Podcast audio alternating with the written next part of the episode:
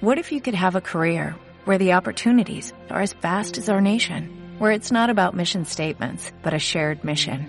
At U.S. Customs and Border Protection, we go beyond to protect more than borders, from ship to shore, air to ground, cities to local communities. CBP agents and officers are keeping people safe. Join U.S. Customs and Border Protection and go beyond for something far greater than yourself. Learn more at cbp.gov/careers. Activismo digital como herramienta de marketing en la empresa. ¿Qué te viene a la cabeza cuando escuchas el término activista digital? Probablemente acciones como el 15M o técnicas de partidos políticos de reciente creación como Podemos, ya que muchas veces se relaciona con manifestación o protesta. Pero la realidad es que es mucho más que eso, y según dice la Real Academia Española, se entiende por activismo la estimación primordial de la acción en contraposición al quietismo. Partiendo de esta base, ¿por qué no usarlo como herramienta de marketing en la empresa? Son muy pocos los casos existentes, pero eso exactamente es lo que da la oportunidad de innovar caso de activismo digital de la empresa I Love Pizza.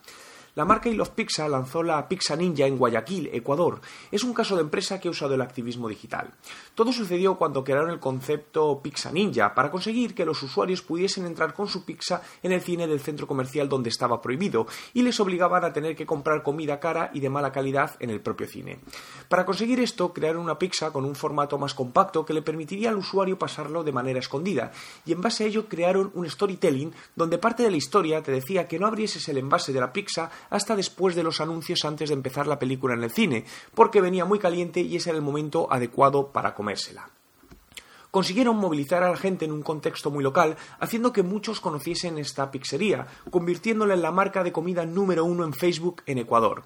Dentro de mi blog www.juanmerodio.com puedes ver el vídeo resumen de la campaña, cuya inversión fue inferior a 2.000 dólares. Pero, ¿por qué podemos considerar esta campaña activismo digital? Porque básicamente buscan luchar por algo que considera injusto a la empresa y los usuarios y esta injusticia ha sido creada por un tercero.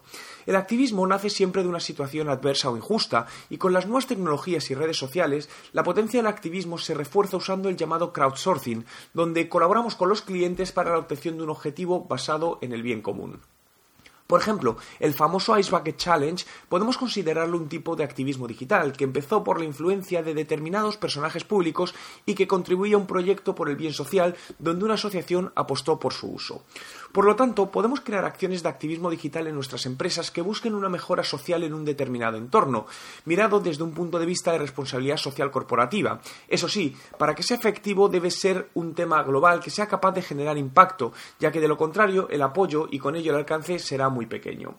¿Por qué en una marca de telefonía móvil puede trabajar en crear un estudio para retrasar la calvicie en las personas más jóvenes y contribuir a un problema cada día más generalizado? ¿Suena raro? Eso es lo bueno. Cuando algo es distinto, diferente y que no te esperas, mayores son las probabilidades de éxito. Quiero agradecer a Jorge Ávila la inspiración y datos para escribir este post. Si la conversación que mantuvimos hace unas semanas en Guatemala no habría sido posible. Gracias, Jorge. ¿Consideras que el activismo digital puede ayudarte en tus acciones de marketing?